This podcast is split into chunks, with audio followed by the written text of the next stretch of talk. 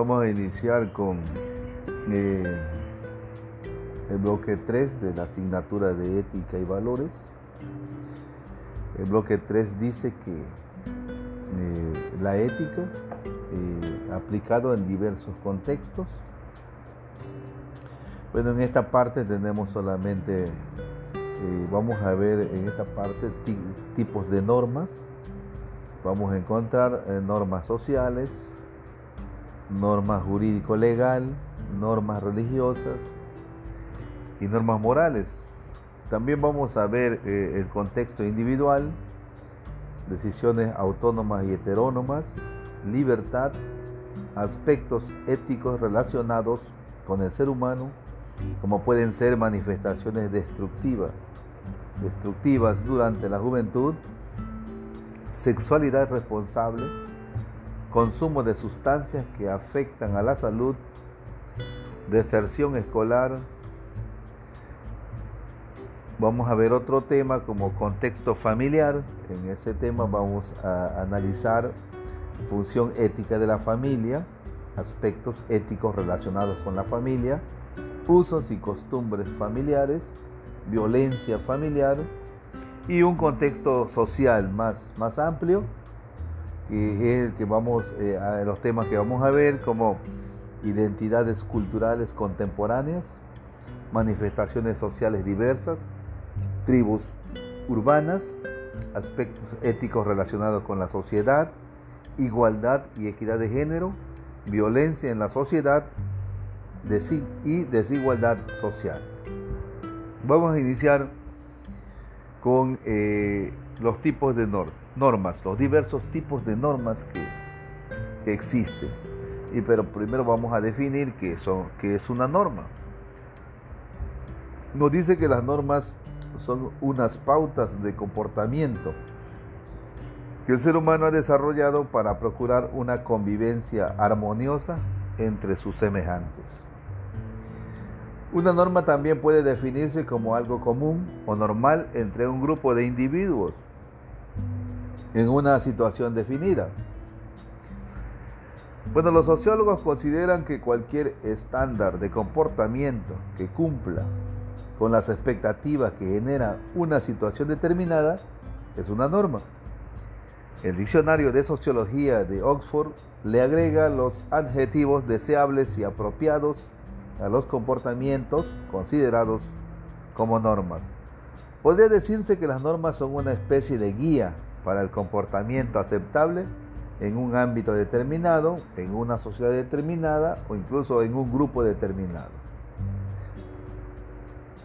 Tipos de clasificación de las normas. Las normas en general pueden ser prescriptivas cuando indican un comportamiento a seguir y proscriptivas cuando señalan que, qué comportamiento evitar. La segunda tiene a ser menos flexible que las primeras. También se puede hablar de normas formales e informales. Las formales son escritas y contemplan las consecuencias negativas que acarrea incumplirlas, mientras que las informales son compartidas y aceptadas de un modo tácito. Podemos eh, vincular a las normas formales como las normas que ya están escritas, las que están en los códigos, como el, como el código penal, como el, código civil o la misma constitución. Ahí están ya eh, escritas y se tiene que eh, cumplir o si no, pues tendrá consecuencias si no se cumple. Otra clasificación se refiere a su ámbito de aplicación y no son necesariamente excluyentes. Las normas sociales, eh, estas surgieron de un modo espontáneo en la sociedad con el objeto de mantener y promover la convivencia sobre la base del respeto mutuo y ha llegado a ser obligatorias varían de cultura en cultura y su incumplimiento conlleva, por lo general, una sanción social, exclusión o burla. Y cuando alguien no cumple lo que está establecido en la sociedad, se vuelve una víctima de la burla o de la censura de la misma sociedad. Ustedes pueden eh, verificar cuando alguien falta a los, principios eh, morales de una sociedad, pues se vuelve simplemente un objeto de burla, de escarnio. Se ha llegado a afirmar que en los límites de este tipo de normas descansan las bases que sostienen al Estado y a sus instituciones. De hecho, muchas de las normas sociales dan pie a la elaboración y promulgación de normas legales por parte de las instituciones del Estado. Esto es así porque muchas veces las normas sociales ayudan a impedir las pequeñas infracciones que se pueden dar en una sociedad. Hasta ahí lo vamos a dejar, este es el primer episodio y posteriormente vamos a proseguir.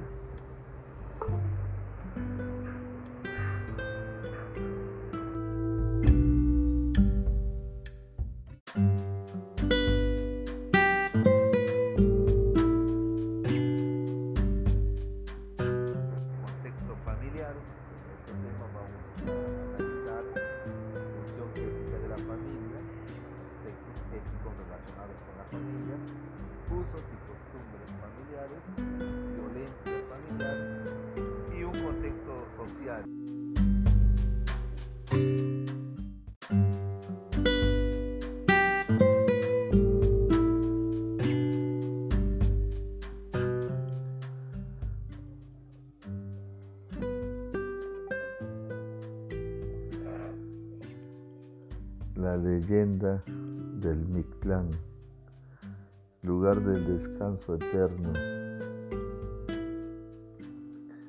¿Conoces qué es el Mictlán? ¿Quién lo gobierna y los nueve escenarios que deben enfrentar antes de llegar a tu último destino? Conoce la leyenda mexicana del Mictlán, el inframundo de la cultura mexica que abre sus puertas para el regreso de las ánimas en día de muerte. La leyenda mexicana que da origen al Día de Muertos y a la manera en la que México ve a la muerte es la historia del Mictlán, el inframundo de las culturas prehispánicas.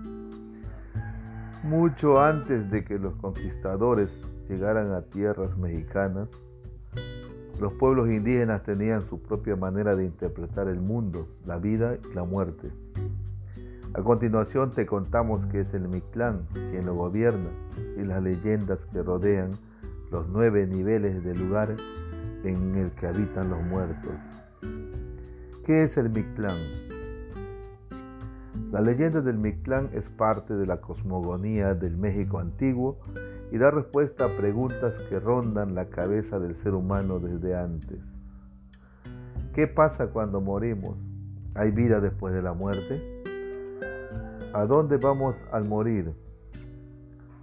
Según esta leyenda mexicana, el Mixtlán es un lugar de descanso eterno para las almas de quienes se nos han adelantado en el camino y fue creado por los dioses.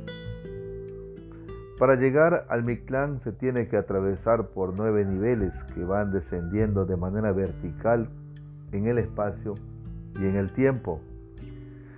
Después de un viaje de cuatro años, atravesamos obstáculos que miden la fortaleza de nuestro espíritu. Encontramos la puerta del Mictlán en donde eh, nos recibe el Señor de la muerte, Mictlantecutli y la diosa Mictlancihual. ¿Por qué cuatro años? Porque los, los, los mexicas, para los mexicas, la muerte no es súbita, es una transformación gradual.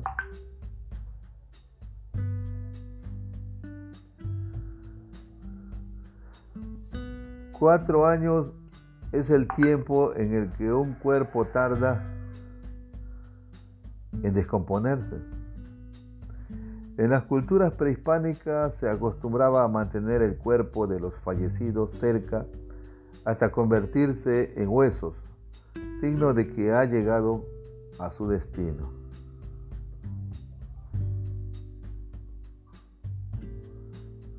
¿Quién gobierna el Mictlán? Los mexicas tenían una visión dual y cíclica del universo. Según sus creencias, la vida se rige por opuestos, el día y la noche, caliente y frío, vida y muerte. La leyenda mexicana del Mictlán comienza cuando los dioses creadores Huitzilopochtli y Quetzalcoatl dieron vida a Mictlantecutli y al Mictlancíhuatl, señor y señora de la muerte. Son los dioses de la muerte los que, los que se encargan de recibir las almas de quienes alcanzan el Mictlán y decidir el destino de quienes fallecen dependiendo de la manera en la que murieron.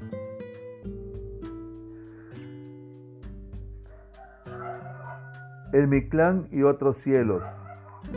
El Mictlán no es el único lugar al que van los muertos.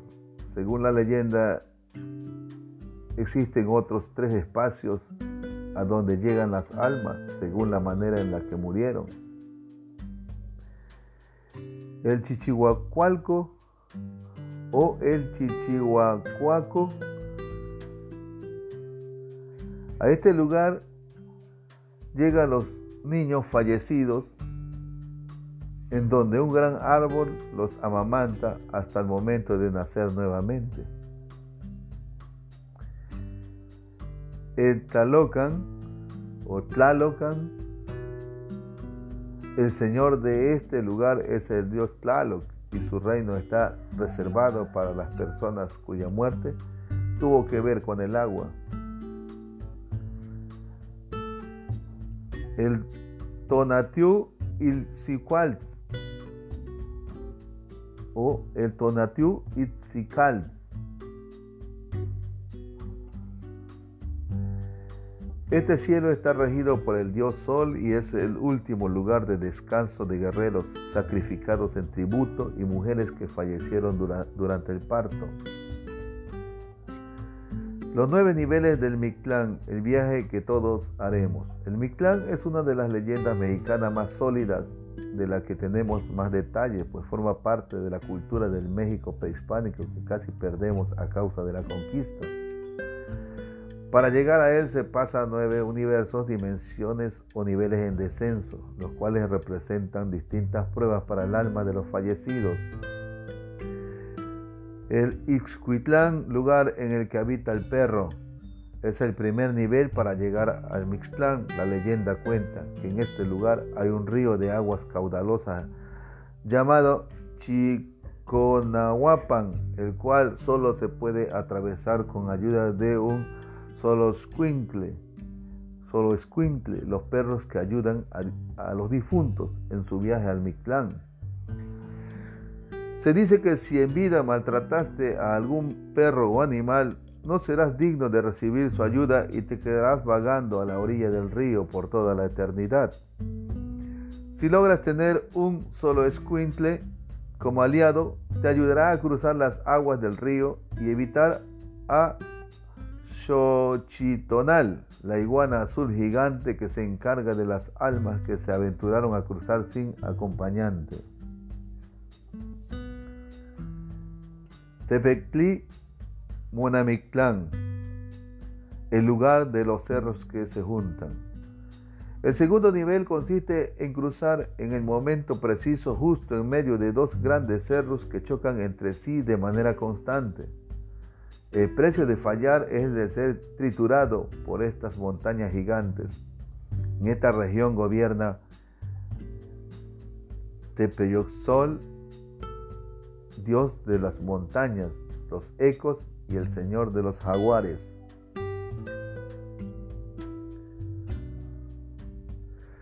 Istepel, montaña de obsidiana.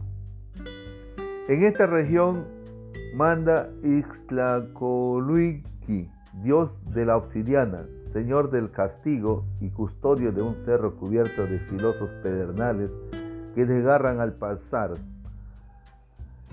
Itzekhayan, lugar de donde hay mucha nieve, una serie de, de collados cubiertos de hielo, con vientos atroces capaces de descubrirte de ropa y pertenencias de la vida que estás dejando. Paniacatacoyan, lugar donde la gente vuela. Cuenta la leyenda que el lugar donde la gente vuela está a, a faldas del Itzehecayan. Aquí no hay gravedad y termina de perder lo que traías del mundo de los vivos. Timiminaloayan, Timiminaloayan, lugar donde te flechan las saetas. Al dejar atrás el bosque sin gravedad, comienza un camino muy amplio de piedra lisa, suspendido en el espacio y el tiempo.